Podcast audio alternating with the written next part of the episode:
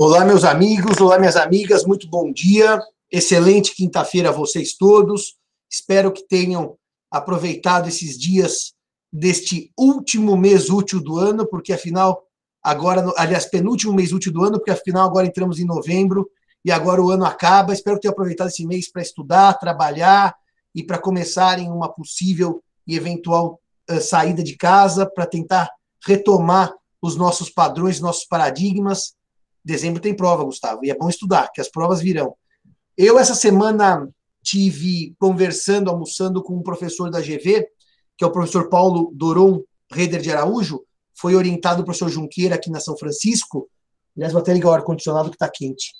E estava conversando com o Paulo essa semana no almoço, eu, ele e o Bunazar, e as notícias não são muito auspiciosas, porque algumas universidades privadas eh, já decidiram prosseguir no sistema online semestre que vem.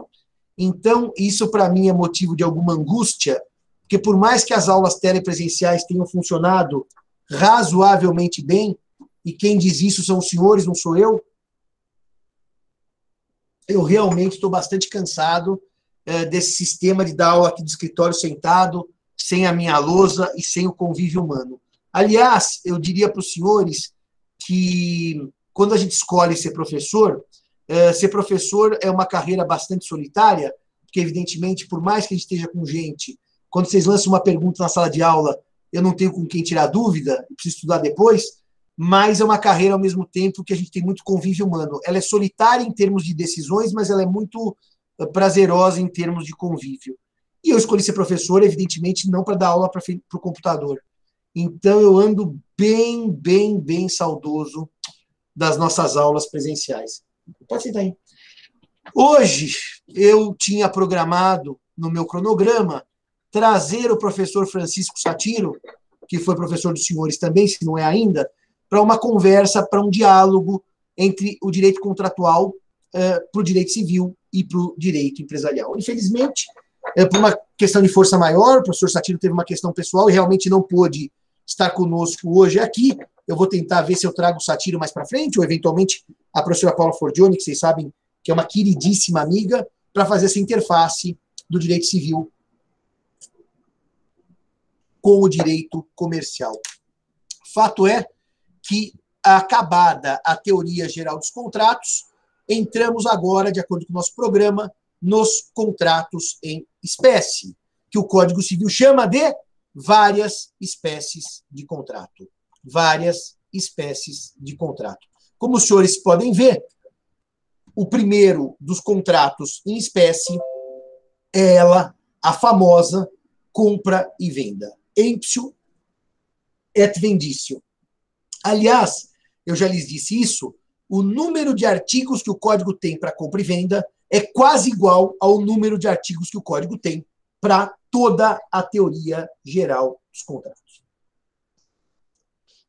o, a concepção da nova grade fez com que apenas quatro contratos ficassem na disciplina obrigatória, que é essa que eu ministro, que são compra e venda, doação, locação e mandato. Só quatro contratos em espécie. Os demais vão para uma matéria optativa, que eu, inclusive, darei semestre que vem, se não mudar o horário, sexta-feira, das 7h25 às 9 da manhã, que é uma matéria optativa de contratos que eu devo ser o regente da cadeira. É, Arthur, eu nem vou desenvolver ainda o que eu vou fazer semestre que vem, porque ainda eu vamos esperar mais para frente a gente conversa sobre isso. Muito bem, mas eu vou dar aula de, de contratos em espécie que eu amo. Eu há muito tempo escrevi esse livrinho aqui, livrinho já fora de catálogo, plagiado, não tem autorais, não tem nada, os senhores podem fazer copy-paste, tirar xerox, se quiser, porque eu não ganho nada disso aqui. E eu gosto de seguir isso aqui como roteiro, tá certo? Então, eu, quando a gente trata de contratos em espécie, ou quando a gente trata dos crimes do Código Penal, a, a matéria fica mais facilitada, porque basta que eu crie uma metodologia de ensinar os contratos em espécie, um verdadeiro roteiro de aula. Aliás, para quem nunca deu aula de civil, eu falo, vai dar aula de contratos em espécie, porque ela é muito mais fácil que as teorias gerais. Aliás, para quem quer estudar civil de maneira rasa, é, tem, é, estuda instituto separadamente de uma maneira rasa. Quem quer estudar direito civil profundo estuda as teorias gerais. E nós acabamos com a teoria geral dos contratos, e ao lado da teoria geral das obrigações e teoria geral do negócio, do negócio jurídico, é o que realmente manda no direito civil. A compra e venda, portanto, ela é conceituada aí no artigo 481 do Código Civil, 481 do Código Civil. Marcelo sempre manda aumentar. Hoje o Marcelo não está aqui no escritório porque ele resolveu cortar o cabelo eh, e realmente é uma coisa lamentável. No dia da minha aula de civil, o meu orientado de mestrado, meu assistente cortar o cabelo e largar a aula no meio. É uma coisa assim, é absurda isso, mas eu não vou entrar em detalhes porque, infelizmente, os orientados praticam com o orientador chamado abuso do direito. Mas o artigo 481 do Código Civil vai dizer uma coisa interessantíssima.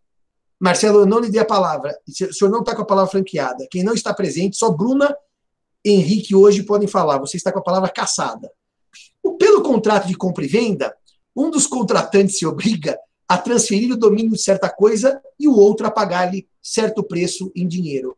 Uh, uso indevido da caneca, Bruna, e também eu não vou nem dizer problema de excesso de noitadas aí, que eu não quero comentar, porque isso é chato, tá? Mas é isso mesmo, Bruna. Uso indevido do fantasma da ópera e noitadas. O contrato de compra e venda, portanto, é o contrato pelo qual uma parte, que é o vendedor, se obriga, reparem, se obriga a transferir o domínio de certa coisa. E o outro, que é o comprador, a pagar-lhe o preço em dinheiro.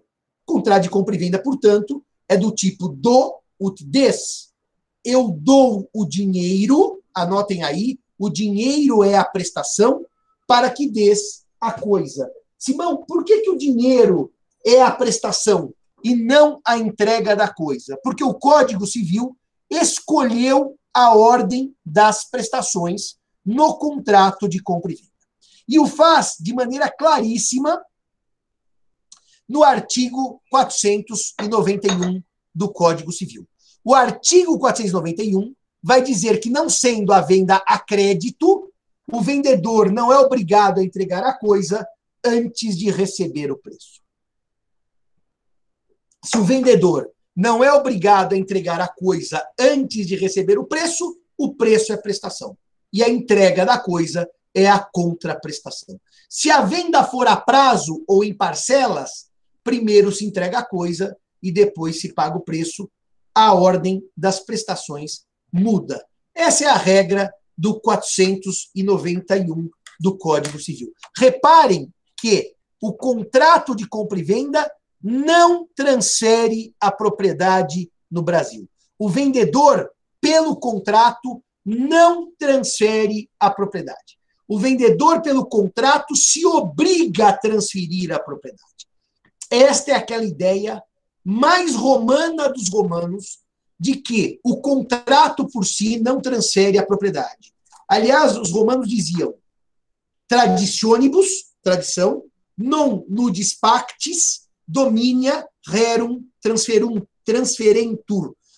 A tradição e não o simples pacto, o simples acordo, transfere a propriedade no Brasil. O contrato no Brasil não transfere a propriedade das coisas. Logo, se eu digo, Bruna, quer comprar o meu celular por 500 reais? Ela diz, quero. Mesmo tendo a Bruna pago o celular, mesmo tendo a Bruna pago o celular, ela não é proprietária até que ocorra a tradição. Portanto, o vendedor se obriga a transferir a propriedade da coisa vendida.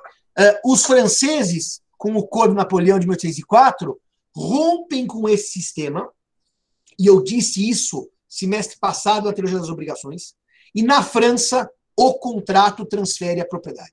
Em Portugal, o contrato transfere a propriedade. A diferença dos sistemas é que no Brasil, até que haja a tradição, eu sou dono. Portanto, res perit domino. A coisa se perde para o dono, que é o vendedor. No Brasil, até que haja tradição, eu prossigo o vendedor. Na França, a partir do momento que se forma o contrato, o comprador é dono. Então a regra res perit domino, a coisa perece para o dono, ela prossegue sendo aplicável. Mas, mas o que ocorre na verdade é que a partir do, do sistema francês, o dono sendo comprador é dele os riscos da coisa. se o vendedor não for dono de verdade. Ah, Mike, Mike, Mike, faz uma coisa para mim aqui, eu vou fazer um parênteses. Abre o microfone aí e faça a sua pergunta sobre o contrato de shopping center que você fez, mas Mike, seja sucinto, hein? Não vai começar a voltar no tempo da Arca de Noé, mas abre aí e faz a pergunta que eu quero explicar uma coisa no ar aqui para todos. Aquele e-mail que você me mandou. Você sabe do que eu estou falando, Mike? Você não lembra da pergunta. Então você vai resgatar a pergunta antes do final da aula, você vai fazer a pergunta para mim e eu quero responder na frente dos alunos. A sua pergunta, como é que é, Mike? Mas se o vendedor não for dono de verdade, ah, bom. Se não for dono de verdade, o, o sistema brasileiro, os sistemas de, de civil law, tem uma figura chamada venda a non domino. A, a, aqui, não é a para não, não dono, é por quem não é dono. É como o advocare, falar, falar por a non domino. E quem vende o que não é dono, no sistema brasileiro, em tese, a venda seria ineficaz, não produziria efeitos, porque eu não posso transferir mais direitos do que tenho. Não, não posso transferir mais direitos do que tenho. Não sei se no sistema francês, não sei se no sistema francês existe alguma regra semelhante para proteção do comprador.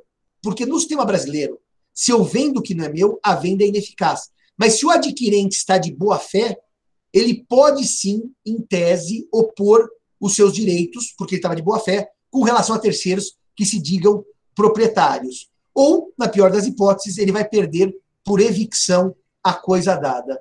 Uh, isso vai depender muito uh, de, por exemplo, uma venda num domínio de, de imóvel é mais difícil, porque o imóvel tem a matrícula, tem o registro. Então, a sua pergunta é bastante longa. Mas vamos voltar aqui na minha, na minha sequência de raciocínio. A compra e venda é composta por três elementos: a coisa, res, o preço em dinheiro, précio, e consensos, que é o consenso que forma o contrato. É claro que se eu der alguma coisa para você, que é este celular, e vocês me dá em troca este livro, isso é uma permuta, porque a prestação é de dar objeto contra objeto, não havendo dinheiro. Quando não há dinheiro, o tipo contratual é pergunta, per, permuta. A causa uh, final de tipo contratual é uma causa de permuta. Se eu dou uh, alguma coisa e você nada me dá de volta, também não é compra e venda, é doação, porque afinal é um contrato unilateral em que eu dou para nada receber. Uh, a permuta, coisa por coisa. A doação, coisa e eu não recebo nada em troca. É verdade que, com relação à permuta, tema esse que eu só trabalho naquela matéria do terceiro ano de contratos uh, especiais e não os, os, obrigatórios, né, que são esses da matéria de hoje, nós temos uma regra sobre a permuta que ela vai dizer que aplicam-se as trocas às disposições referentes à compra e venda, com as seguintes modificações. Todo o capítulo que trata da permuta por isso que é legal vocês fazerem a matéria obrigatória comigo e no ano que vem a matéria optativa, porque aplicam-se à troca todas as disposições da compra e venda, com exceção e dois incisos para indicar o que da permuta não se aplica, eh, da compra e venda, não se aplica à permuta. Então, toda vez que se ensina um contrato em espécie, eu começo com a sua natureza jurídica. Ou seja, no fundo, eu vou dar as suas características para vocês entenderem o que é o contrato de compra e venda. Então, vamos seguir a ordem do meu livro para não me perder. O, a primeira nota é que o contrato de compra e venda é um contrato bilateral. Por que, que ele é bilateral? Já vimos na teoria geral dos contratos, porque eu vou ter prestação e contraprestação. Prestação e contraprestação prestação. É o dinheiro e contraprestação é a coisa. Segunda característica da compra e venda. A compra e venda é um contrato oneroso, porque há sacrifício patrimonial recíproco. Eu perco a coisa e ganho dinheiro, você perde o dinheiro, mas ganha a coisa. Há um sacrifício patrimonial recíproco. O contrato é evidentemente típico, afinal, ele é disciplinado pelos artigos 481 do Código Civil 481 do Código Civil a, deixa eu ver o último da compra e venda, 532 do Código Civil. Portanto, ele é um contrato típico e bem típico. E quando a lei resolve tratar de um dispositivo com muitos artigos, é porque a lei reconhece, um, a sua importância, e dois, o seu tráfego e o seu uso social. Por isso que a lei acaba sendo pródiga em disposições legais. Depois, ele é um contrato consensual, se aperfeiçoa com o simples acordo de vontades. Sim, quando eu digo quero vender e você diz quero comprar e fechamos o preço em mil, o contrato de compra e venda se forma com o simples acordo de vontades. O contrato de compra e venda não exige. Eu achava que tivesse mais uma garrafa, que eu já estou inteiro. O contrato de compra e venda não exige entrega da coisa para se formar. Não exige pagamento do preço para se formar. A entrega da coisa e o pagamento do preço estão no campo da eficácia. Ou seja, meus amigos, ou seja, se seguirmos o nosso querido, velho e bom amigo Francisco Cavalcante Pontes de Miranda, Francisco Cavalcante Pontes de Miranda, o Savigny brasileiro, o gênio dos gênios, o homem que mudou a concepção de direito no Brasil, e eu for falar dos três planos: existência, validade e eficácia. Validade e eficácia.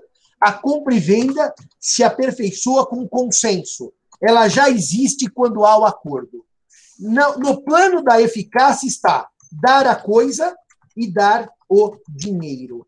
Ou seja, existe compra e venda antes do pagamento e antes da entrega da coisa. Já existe compra e venda porque basta o consenso para que ela se forme. Os requisitos de validade são os daqueles típicos de todos os negócios jurídicos, é, com alguns próprios da compra e venda, que eu vou ver se eu mostro para vocês, aliás, mostrarei, que é o 104 do Código Civil, e há requisitos específicos da compra e venda, é, de validade da compra e venda, que eu vou mostrar propriamente. Hoje o professor Simão anda um pouco cansado, não vou nem dizer que é porque ontem a coisa acabou tarde, mas é isso. Olha lá, dar coisa, dar dinheiro. Então, são esses os três planos do negócio e a compra e venda, por ser consensual, se forma a partir do acordo. Quando eu entrego a coisa vendida, é porque já nasceu a compra e venda. Quando eu pago o preço, é porque já nasceu a compra e venda. Próxima característica da compra e venda é um contrato não solene. Se ele é não solene, a compra e venda pode ser verbal. Não se exige sequer instrumento escrito. Mas, porém, contudo, entretanto, todavia, tomemos cuidado, porque existe uma regra geral no artigo 108, artigo esse que eu já mostrei, repisei várias vezes nesse curso. E o artigo 108 vai ter um detalhe importantíssimo, que é este aqui, e que nunca, eh, nunca não, e que na compra e venda essa regra é recorrente. E qual é a regra do artigo 108 do Código Civil? Não, é, não lei em contrário, a escritura pública é essencial, a validade dos negócios jurídicos que visem a constituição, transferência, etc., de direitos reais sobre imóveis, cujo valor supere 30 vezes o salário mínimo vigente no Brasil. O maior é o, é o nacional, vigente no Brasil. Portanto, senhores, a compra e venda de imóveis terá forma pública sob pena de invalidade não por regra específica da compra e venda, mas por regra geral de, dire... de, de direitos reais sobre imóveis, constituição, transferência, modificação ou renúncia. E daí a escritura pública é necessária. Porque se não for dada a forma pública, eu tenho um problema de validade, ou seja, nulidade da compra e venda de imóvel, vamos por assim, mais que 30 salários mínimos, mais que 30 salários mínimos, sem forma pública, nulidade absoluta da eh, escritura pública, da, da compra e venda, se não observar a forma. Em regra, a compra e venda é não formal. Uh, haverá também um requisito de, de concordância dos, ascendentes, dos descendentes, que eu vou trabalhar com vocês, que é o artigo 496, e há um probleminha aqui também de validade da compra e venda, naquela hipótese de venda por. Ai, professor Simão, professor Simão. Ah, a, a do 497, que certas pessoas não podem comprar imóvel, também comprar bens de outras, comprar bens de outras por limitação legal. Aqui são dois requisitos de validade da compra e venda específicos, além dos é, requisitos do 104 do Código Civil. Dito isto, natureza jurídica esgotada, nós podemos então agora dizer, ah, só mais uma coisinha para vocês. A compra e venda por regra, ela é comutativa. Ou seja, eu terei a coisa entregue contra a entrega do preço. Primeiro preço, depois coisa. A compra e venda pode ser aleatória por acordo de vontades, mas como regra geral do sistema, a compra e venda é comutativa. Eu daqui a pouco falo um pouco, já vou falar daqui a pouco dessa coisa que pode ser uma coisa futura. É, quando se fala então dos três elementos, coisa, preço e consenso, eu vou começar trabalhando a coisa. Res. Quando o Código Civil fala da coisa, quando o Código Civil fala da coisa, ele vai tratar do assunto no artigo 483. Aliás, só, só uma notinha aqui. Olha como o 482 diz: a compra e venda, quando pura, considera-se obrigatória e perfeita, desde que as partes acordarem no objeto e no preço. Essa é a prova de que é um contrato consensual que se forma com o acordo. Não é necessária a entrega da coisa. O artigo 483, ele é lindinho, porque ele vai dizer que a compra e venda pode ter por objeto coisa atual ou coisa futura. E neste caso, ficará sem efeito o contrato se esta não vier a existir se esta não vier a existir. Nesta hipótese, nessa hipótese, como regra, por ser comutativo o contrato, se a coisa não existe, eu não pagarei o preço, porque a ideia da compra e venda é uma correspectividade das prestações. Mas o próprio código diz, salvo se a intenção das partes for concluir um contrato aleatório. Bom, Aleatório quer dizer que é um contrato de risco. Alha, né? É risco, alha é sorte, e a compra e venda, para ser aleatória, ela precisa de expressa previsão legal. Eu posso até dizer assim, exemplo de manual. O pescador, você vai pescar agora cedo, eu compro todos os peixes que vierem na sua rede. Uh, e pago por isso X reais. Daí o, o, pescador diz assim: mas se não vier peixe algum, for um mau dia, eu nada conseguir pescar. Ah, mas eu pago mesmo assim. Por quê? Porque eu fecho um preço que eu imagino que eu posso ganhar mais ou perder mais. Depende. Se eu pagar X pelos peixes e aquela pesca for maravilhosa, eu vou ter uma vantagem, que eu paguei menos do que eu pagaria peixe por peixe. Se eu pagar X por aquela rede e a pesca for péssima, eu perco dinheiro. Por isso que ele é de risco ou de sorte. Nessa hipótese, eu transformo a compra e venda em contrato aleatório. E eu aceito pagar o preço, ainda que a coisa não venha a existir. Eu aceito pagar o preço, ainda que a coisa não venha a existir. Vocês imaginam um contrato aleatório de compra e venda de uma patente? Eu chego para um laboratório hoje que está pesquisando a vacina do, da Covid-19 e digo assim para ela: eu compro a sua patente, eu compro a sua patente por X bilhões de dólares. Ponto. Mas, Simão, e se eu não descobrir? Pode ser que eu não chegue lá. Em regra, o contrato é comutativo. Eu não pago nada. Mas eu vou pôr, eu pago ainda que você não descubra. Porque daí ela tem que fazer uma redução no preço, eu pago um preço mais barato e corro o risco da coisa não existir. Por isso que a compra e venda pode ter por objeto coisa atual ou coisa futura. E se for futura, a, a coisa ainda não existir nesse momento, eu não transformo o contrato em aleatório por ter por objeto coisa futura. Se eu disser que eu compro coisa futura, e se o vendedor não puder me entregar coisa futura, eu não pago. Porque a compra e venda de coisa futura ainda é contrato comutativo. Só será aleatório por acordo expresso de vontades. E aí, a aleatoriedade da compra e venda pode estar na existência ou não do objeto. Compro a sua futura patente da vacina da gripe uh, da Covid. Ou pode ser quanto ao percentual, a quantidade. Por exemplo, eu chego para o vendedor de laranja e digo assim: eu compro, compro a sua próxima safra pelo valor de tanto, desde que a produção seja de no mínimo tanto. Se for abaixo, ele é comutativo, eu não pago nada. Se for disso para cima, eu pago tanto. Quer correr o risco? A gente combina um risco calculado e eu deixo parte comutativa e parte aleatória. Isso também é possível por acordo de vontades. By the way,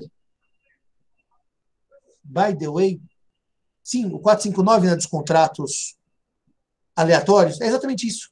É exatamente isso. Se for aleatório, por ser objeto de coisas futuras, tomando adquirente para si o risco de virem a existir em qualquer quantidade, terá também direito à alienante ao preço. Agora, se da coisa nada vier a existir, a alienação não haverá e o alienante restituirá o preço recebido. É, é, é o seguinte, aqui é o que eu estou dizendo para vocês, que vocês podem dosar a alha, dosar o risco nos contratos aleatórios, assumindo parte dele ou assumindo-o integralmente. Eu, eu dizia, by the way, a compra e venda, normalmente a gente dá, por exemplo, coisas corpóreas. Compro o copo, compro o celular, compro o código. Mas, na real, nem sempre na compra e venda a coisa é corpórea, a coisa é tangível, a coisa é tátil. Eu posso, por exemplo, comprar créditos, eu posso comprar ações, eu posso comprar marca. Então, eu posso comprar um domínio. Essas compras e vendas, que no Brasil a gente acaba não chamando de compra e venda de domínio, acaba chamando de cessão de domínio, mas no fundo, como é uma cessão onerosa, é uma compra e venda de bens imateriais ou intangíveis. Portanto, a, a coisa, além de poder ser atual ou futura, ela pode ser corpórea, material, tátil ou incorpórea valem as duas. A compra e venda pode se aplicar aos dois tipos de coisas: presentes e futuras, corpóreas e incorpóreas. Bem, chegamos no elemento interessantíssimo, que é o segundo, que é o preço. Uh, deixa eu perguntar uma coisa para os senhores aqui. Alguém está com alguma dúvida? Alguém quer fazer alguma pergunta antes de eu prosseguir? A aula está clara? Estão entendendo tudo? O senhor não pode perguntar. Presencialmente não, só por internet. É. Os presenciais ficam quietos.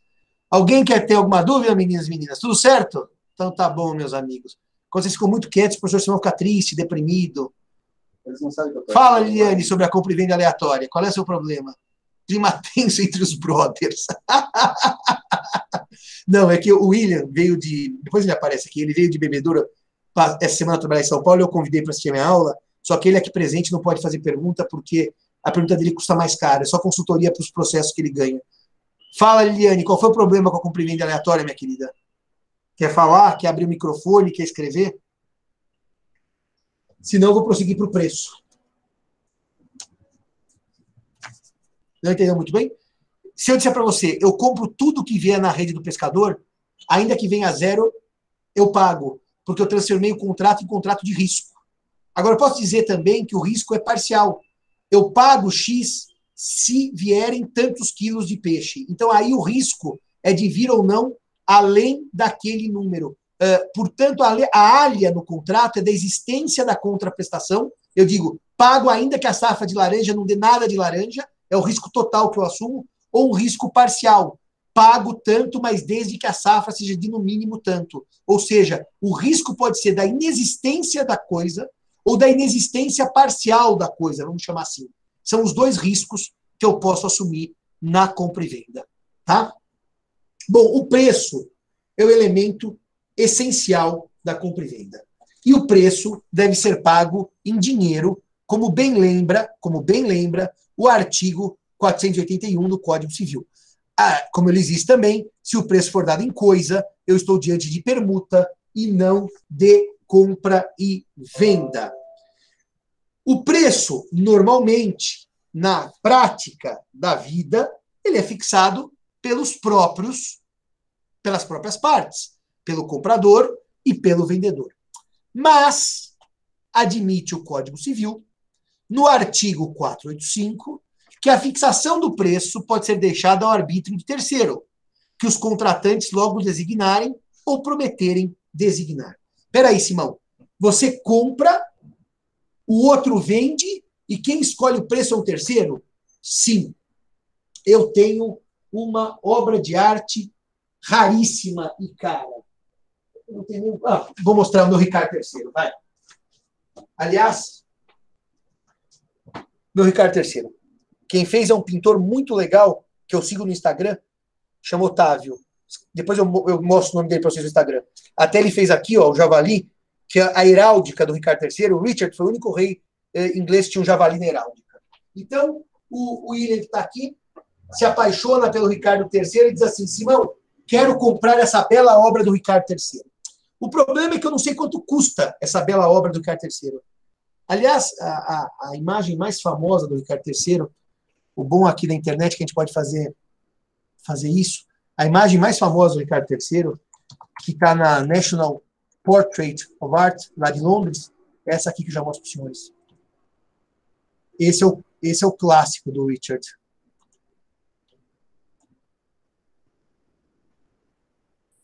Se eu não projetar, senhores não vão enxergar o clássico do, do Richard. Esse aqui é o clássico dele. Ó.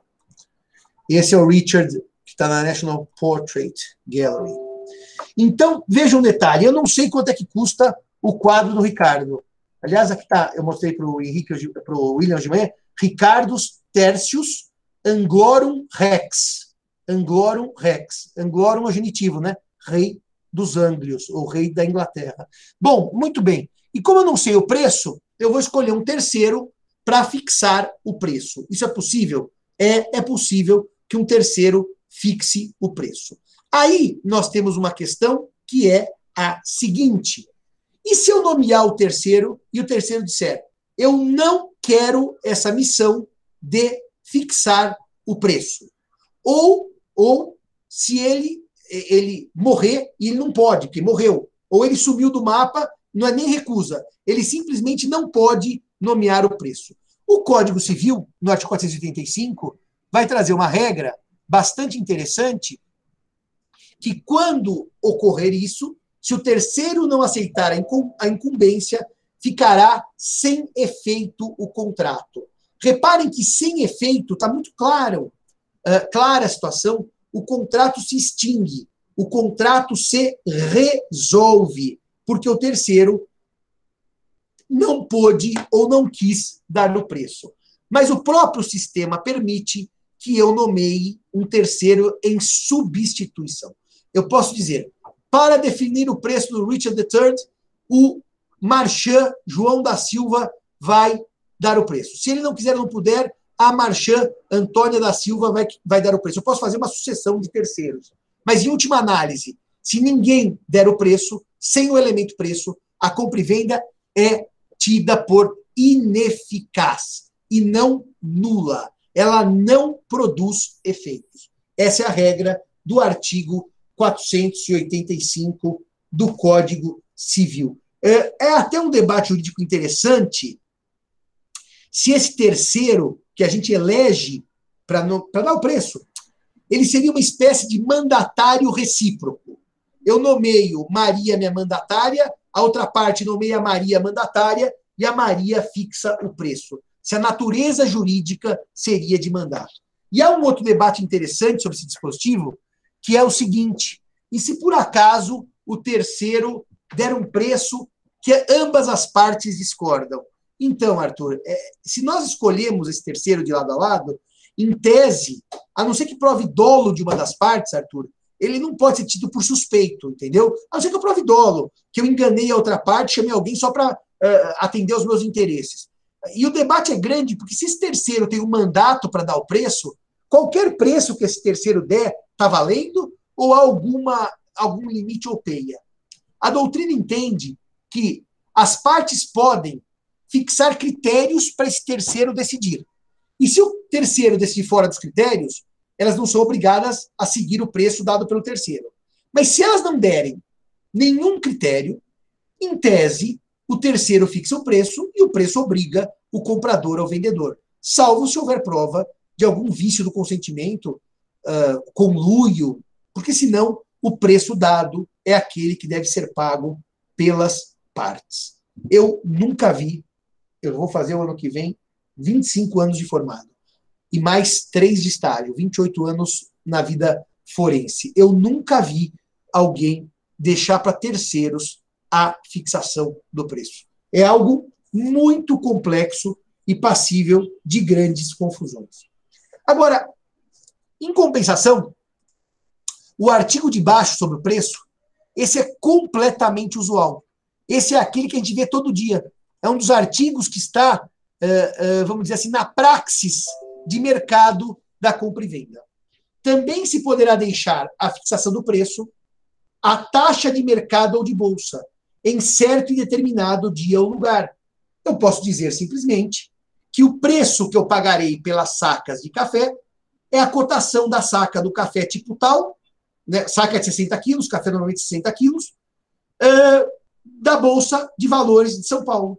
E aí, o preço vai ser determinado de acordo com o fechamento da Bolsa. Até uh, eu li na doutrina, nossa senhora, como faz tempo isso, eu era aluno de doutorado, eu fazia matéria do professor Álvaro Vilaça do professor Zé Luiz Gavião de Almeida, e eles me pediram para fazer no seminário aula sobre alguns dos artigos da compra e venda.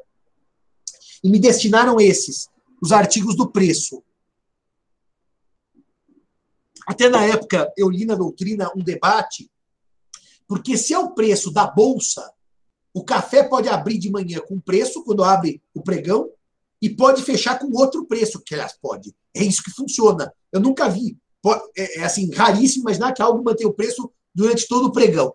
É, então a grande pergunta que a doutrina se fazia é: se eu digo que eu pagarei por mil sacas de café o valor que tiver na Bolsa de São Paulo no dia 29 de outubro, esse valor é da abertura ou é do fechamento? Evidentemente que é do fechamento. É na hora que o pregão se encerra, a última cotação é aquela que eu vou usar para o preço de determinada coisa. E também é muito comum o artigo 487.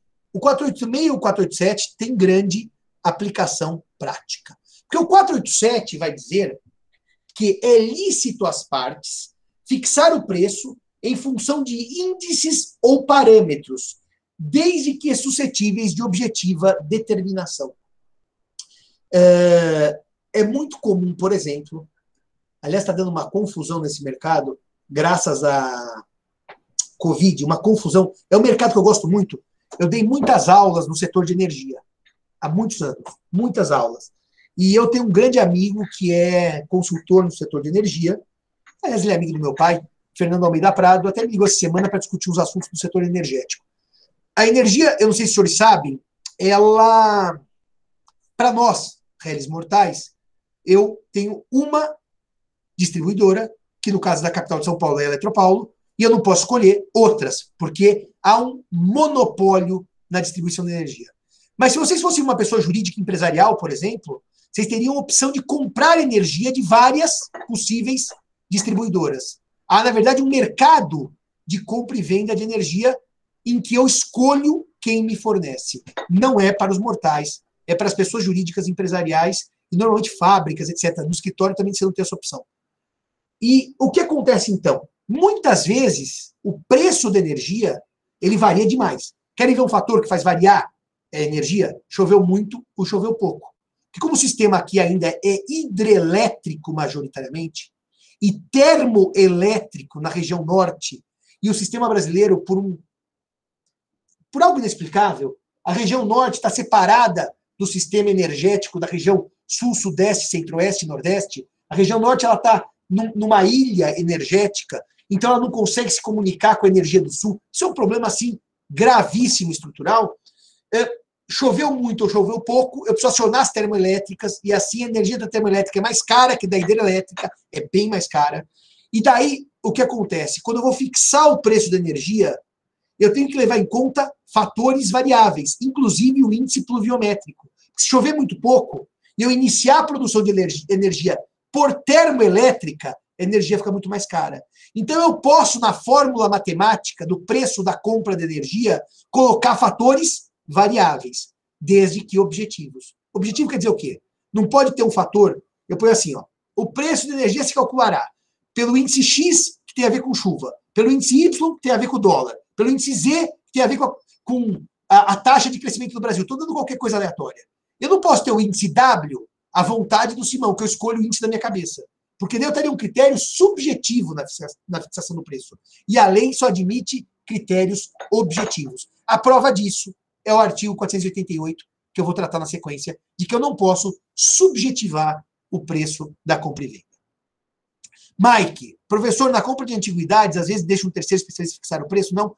É, bom, bom, se você estiver imaginando compra de uma antiguidade, antiguidade na real, não as velharias que eu compro, você pode imaginar assim, você vai ter uma, um terceiro fixando o preço. Mas, por exemplo, você, Mike, vai para Londres, e Londres tem uh, antiquários belíssimos, belíssimos em Londres.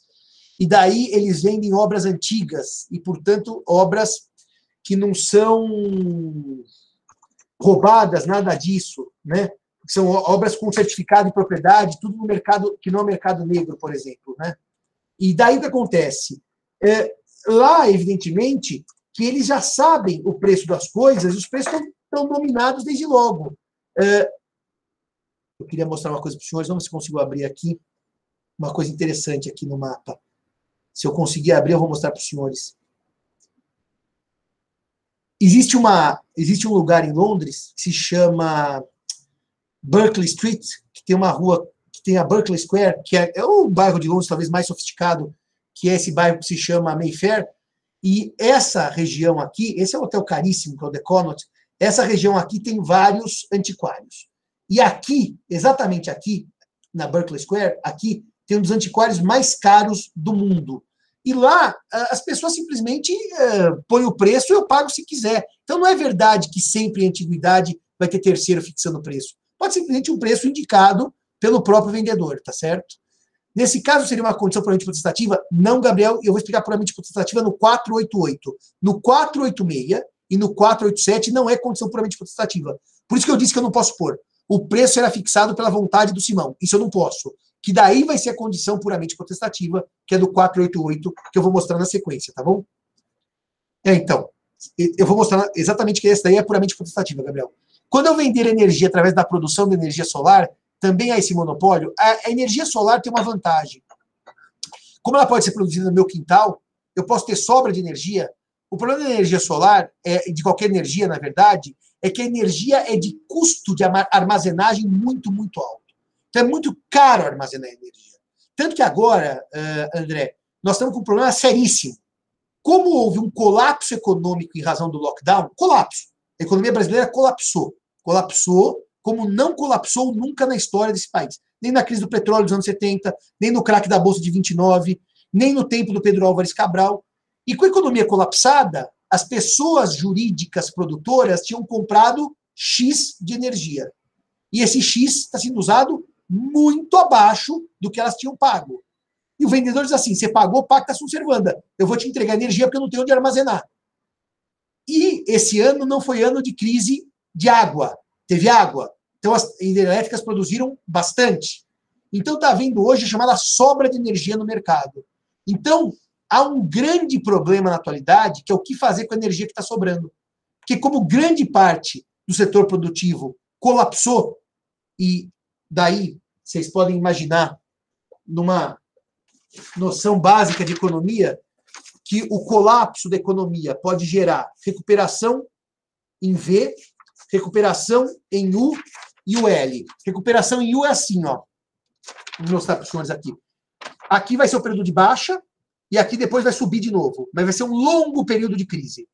Aqui vamos saber quais atividades aguentam, porque muitas não aguentam a recuperação em U, que a crise perdura por mais tempo até haver a subida. A em V é ideal, cai um pouco e logo sobe e a economia logo se recupera. E há atividades que vão para L, né? Elas vão do alto para baixo, quebram e nunca mais voltam. Então, no caso da energia, eh, a energia solar não é produzida para ser vendida normalmente. Ela é produzida para ser utilizada por quem produz. Mas eu posso vender o excesso? Posso, desde que haja autorização e a regra do setor regulamentar, eh, regulatório, imbecil. A regra do setor regulatório de energia é bastante complicada. Dito isto, acabada a nossa ilação, vamos para o artigo 488, que é o artigo do preço, 489, depois vou para o 488, que é o artigo da condição puramente potestativa. O artigo 489 do Código Civil vai dizer que é nulo o contrato de compra e venda quando se deixa ao arbítrio exclusivo de uma das partes a fixação do preço. Ao arbítrio de uma das partes a fixação do preço. Se os senhores olharem este dispositivo, ele tem correlação direta, como lembrou o genial Gabriel, com a condição puramente potestativa que vem disciplinada nos artigos 122 e 123 do Código Civil. É, a condição puramente potestativa está no artigo 122, que vai dizer que é aquela que sujeita os efeitos do negócio jurídico ao arbítrio de uma das partes. Ao arbítrio de uma das partes. Arbítrio de uma das partes. Tá bom, o senhor está indo bem. O senhor está indo bem. Ao arbítrio de uma das partes. E o que ocorre, então? Se eu deixo a compra e venda na mão de uma das partes, eu ponho assim: o preço a ser pago será definido pelo comprador ou o preço a ser pago será definido pelo vendedor. Nesta hipótese, como eu estou deixando o elemento preço, que é, no fundo, naquela categoria dos romanos, na. Uh, o elemento de existência. Elemento de existência, ou seja, sem o qual o próprio contrato não existe. E se eu deixar a fixação, não é naturalia negócia, não é acidentária negócia, né? Porque o naturalia não, é o primeiro dos três. Bom, esqueci. Hoje eu estou com a memória péssima. Então, o, o elemento preço não pode ficar ao arbítrio de uma das partes, porque ele é essencial para a existência da compra e venda. Logo, o Código Civil invalida o contrato que, eh, em que o preço estiver sujeito à vontade exclusiva ao arbítrio de uma das partes. Nulo é o contrato. E o detalhe, então, é que se trata de nulidade absoluta. Aqui eu estou no campo da proteção do interesse coletivo. É uma norma de ordem pública. A incidência do artigo 166 e seguintes, e não do artigo 171, que trata da anulabilidade. Portanto, aqui é a sanção mais severa do ordenamento que é a nulidade absoluta. Eu já negociei contrato em que uma das partes insistia para que a cláusula de preço fosse assim.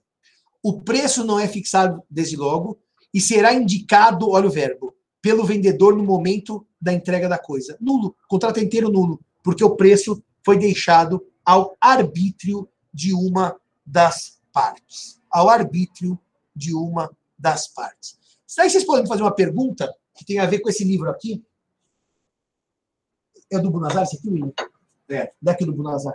Tem a ver com esse livro aqui do Bunazar, que é a invalidade dos negócios jurídicos. É, você pode perguntar assim, mas Simão, o contrato nasceu nulo, nasceu nulo. E daí o que acontece? Então, eu, percebendo a nulidade absoluta, vou lá e faço uma retificação, corrijo. E digo, não, o preço não é mais fixado por mim, é de 100. Ah, daí o que aconteceu, Simão? Você convalidou o nulo? Pela teoria geral do negócio jurídico, é impossível. Porque a teoria geral diz que o nulo não se convalida. O que nasce nulo é nulo per omne vitae, per seculum seculorum. Mas, se lerem a obra do professor Bunazar, ele vai dizer que nessa hipótese, como as partes corrigiram, não há prejuízo para ninguém, e eu atendi a máxima legal, o nulo se converte em válido, porque antes dele produzir qualquer efeito, eu ajustei e extirpei a nulidade absoluta. Mas se forem pela técnica exclusiva de leitura literal do Código Civil, o contrato em que o preço é deixado ao arbítrio de uma das partes é nulo.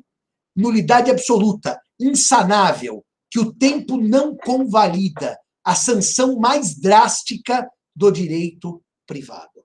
Do Nazar salva com a sua belíssima tese chamada A Invalidade do Negócio Jurídico. Livro que eu tive a alegria de prefaciar. Bem, mas, porém, contudo, entretanto, todavia. 488 é um artigo bastante curioso. E por que o artigo 488 é bastante curioso? Porque ele é um artigo claramente do comerciante. Ele não é um artigo do direito civil. Não, é o artigo do Simão, que vende um carro para o William. Ou da Bruna, que vende um DVD do filme Shoplifters para o Kairala. Kairala, você, cortou o cabelo já? Você já está em condições de falar ou você ainda está cortando o cabelo, Kairala? Tô aqui no escritório já, faz tempo. Tá no escritório? Tô. Abre a câmera. Abre a câmera. Tô abrindo aqui, ó. Ah, cabelinho cortado. Passou a ressaca? Ainda não. Olha, ó, o Henrique tá ali no fundo. É, Bruna aqui do lado eu, também, ó. Eu, eu, eu, cheguei cedo, eu já, a Bruna já viu, o Henrique já viu. É. Oi? É, tá censurado. Ah, peraí, deixa eu tirar o fundo censurado. Aí, ó. Pronto, estamos todos aqui, ó. Ah, alegria, Henrique. Bom saber que você acordou cedo também, Henrique. Muito bem, então agora vamos para a chacrinha, vamos voltar aqui. a coisa está indo mal aqui. É, Cairala acordou cedo, né? Então, cuidado, Lucas. Negócio jurídico nulo é existente. É existente. Cuidado. A lei não tratou como inexistente. Ela disse que se eu deixar o preço ao arbítrio de uma das partes, ele é nulo. A lei escolheu. Ela podia ter dito: a compra e venda cujo arbítrio é conferido a uma das partes, o preço é, é inexistente. O código não opta, porque ele não adota com vagar, com cuidado, com desenvolvimento o plano de existência. Não, ele não adota. Então ele trata lá no 122 e no 123 a condição puramente potestativa como invalidade e não como inexistência. E aqui no 488, para manter a, a sua lógica, também o código trata como nulo. Então, por favor, Lucas, só te corrigindo, tá? Não é não existia. Era existia, mas não valia. E como o código prevê que é nulo, pelo texto do código, nulo não se convalida. Mas pelo professor Bunazar, pelo professor Bunazar, o nulo pode se convalidar. E é por isso que eu quis dar essa explicação mais alentada, maior, sobre o artigo 489. Uh, Bem, o 488, como eu dizia, é o artigo dos comerciantes. É o artigo de quem tem vendas regulares. E o Código Civil diz que convencionada a venda, convencionada a venda, sem fixação do preço ou critérios para sua determinação, e não houver tabelamento oficial, medicamento, por exemplo, tem tabelamento oficial. Entende-se, preço mínimo. Entende-se que as partes se sujeitaram ao preço corrente nas vendas habituais do vendedor. Meus amigos, se não houver preço fixado, não houver critério, não houver tabelamento, o preço é o corrente nas vendas habituais do vendedor. Se o vendedor pratica vendas habituais, ele é comerciante. Porque eu, quando vendo meu carro usado, eu não sou comerciante. Eu não tenho venda habitual de carro usado.